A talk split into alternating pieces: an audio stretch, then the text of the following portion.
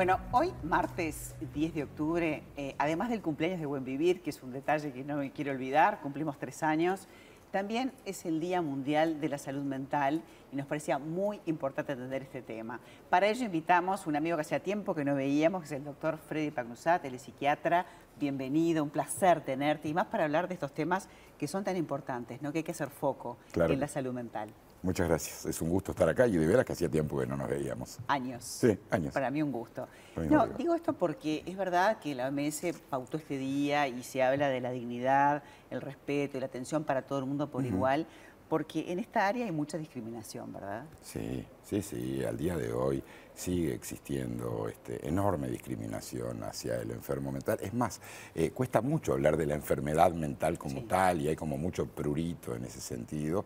Pero bueno, pero hay gente que padece enfermedades, así como están las enfermedades somáticas. Es una enfermedad crónica, como, no sé, tener hipertensión, tener diabetes, tener que hay que tratarla y hay que sacarle un poco ese estigma, ¿no? O cuando uno habla de, yo que sé, patologías de, no sé, Alzheimer. Entonces parece que es como contagioso, ¿no? Y es una locura. Sí, sí, ahí está, es como si fuese contagioso. Yo, eso que decís, ¿no? Este, de verdad, eh, esta discriminación, esta suerte de eh, de esto no hablemos, es como si con eso nos salvaguardásemos de alguna forma y es un absurdo si algo no es contagioso. No, viste que en este programa tratamos de que sea también educativo, de que sea el, buen vivir va más allá de estar sano, uno tiene que ser feliz, tiene que tener derecho y dignidad. Entonces, hacia allí vamos, ¿verdad? Pero es que vos hablabas de estar sano, ¿no?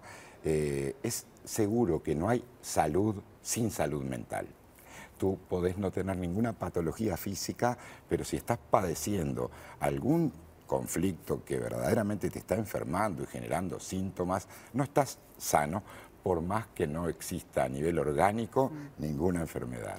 y además parece que aparecieron patologías nuevas. En realidad siempre existieron, cambian de nombre, ¿no? Sí, es muy hay, hay cosas nuevas como por ejemplo son las redes sociales, como ha sido el COVID, que ha sido todo un capítulo, ¿no? Y en, y en este tema. Antes después, claro. Claro, claro. Ha generado este, mucha gente con depresión. No sé, me imagino que vos lo ves de repente en la consulta. Sí, claramente. Y, y, bueno, siempre hablamos de, las tasas de suicidio, ¿no? Que en realidad este, yo creo que en nuestro país lo que sucede es que se, se puede censar bastante bien. Porque si uno censara de verdad lo que pasa en Rusia, en Alemania o no sé más allá, más allá, de que nuestras cifras son verdaderamente altas en lo que respecta a suicidio, yo soy un convencido de eso que acabas de decir. Creo que lo que sucede es que en nuestro, en nuestro país realmente se llevan adelante estadísticas, es, es de declaración obligatoria. Nosotros tenemos que elevarlo al Ministerio de Salud Pública y se sigue muy de cerca todo eso.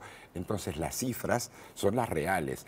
No es lo que ocurre en todos los países de América, para nada. Claro, porque viste que este ahora dicen, Ay, ahora hay mucha gente joven, pero hay mucha gente joven en todos lados. Sí, Inclusive se ven jóvenes, jóvenes, jóvenes niños, que uno, eso sí realmente este, alarma, y, por eso me parece importante al revés, tenerte acá y charlar para poder atender esos síntomas, para darnos cuenta de cuándo consultar.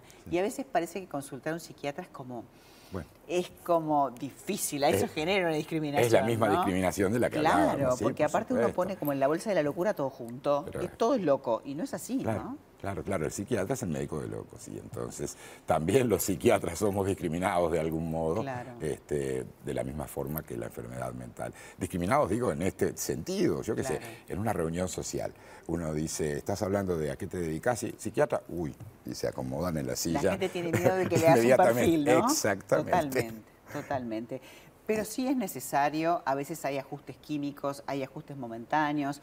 Hablo de, por ejemplo, todo lo que es con receta verde, que aquí y en el mundo se, se abusa, ¿no? A veces parece que son más las mujeres las que las que toman este, receta verde tratan de conseguir, ¿no? O pastillas para dormir, o las benzodiazepinas, o cosas que generan adicción y hay que tener mucho cuidado.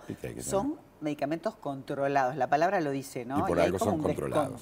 Es que el control tiene que ver con que si no, la adicción en muchos de ellos es segura o inminente por lo menos, ¿no? Pero son medicamentos que eh, no son para quedarse, o sea, en definitiva los puedes tomar mientras los necesitas, tal vez situaciones de crisis o cosas como nos han pasado, o, momentos, ¿no? Sí, claro. Momentos de la vida. Eh, si bien muchas de las enfermedades mentales son crónicas, no son todas crónicas y hay un montón de, sobre todo, síntomas y síndromes que revierten y que revierten rápidamente. Las más de las veces, en cuestión de semanas, revierten, a veces lleva meses, pero por ejemplo, cuando una persona empieza a tratarse por una depresión, eso no es algo, y yo corrijo muchas veces a mis pacientes cuando me dicen yo soy depresivo. No, soy depresivo, no, estoy deprimido. y estoy, e, es bien distinto en el Ser español. y estar es diferente, Exacto, Porque genera como una etiqueta. Ahora, se dan como para que en algún momento la persona evolucione y sacarlos y no tener que usarlos más. no, es algo que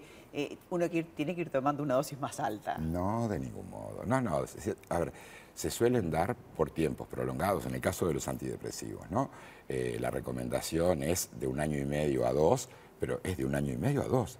Y retirarlos a los dos años, a veces eh, algún mes más que eso, pero en un tiempo prudencial, como pueden ser esos 20, 24 meses, se retira y la persona ya mucho antes está llevando a cabo su vida normal, lo único que además le sumamos después es que ya no tiene que tomar un medicamento. No, y aparte la farmacología, a veces la combinación, que a veces de repente uno va a un médico, va a otro, y tal vez no cuenta lo que está consumiendo. Hay que tener mucho cuidado con eso, ¿no?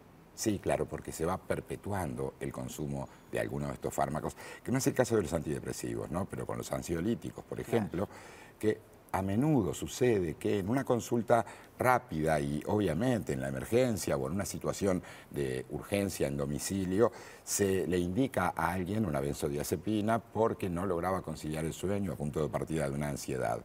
Y luego la persona sigue como repitiendo esa medicación y tomando esa medicación claro, todos los días. es un tipo de medicación que lo ideal es que lo dé un psiquiatra. Tal vez lo tiene que dar alguien en la emergencia para solucionar un, momento de alarma. Claro, un momento, ahí está, de la urgencia. Pero, mm. pero, hay como, como una situación ahí que habría que mejorar en, la, en, la, medicina, ¿no? en la salud.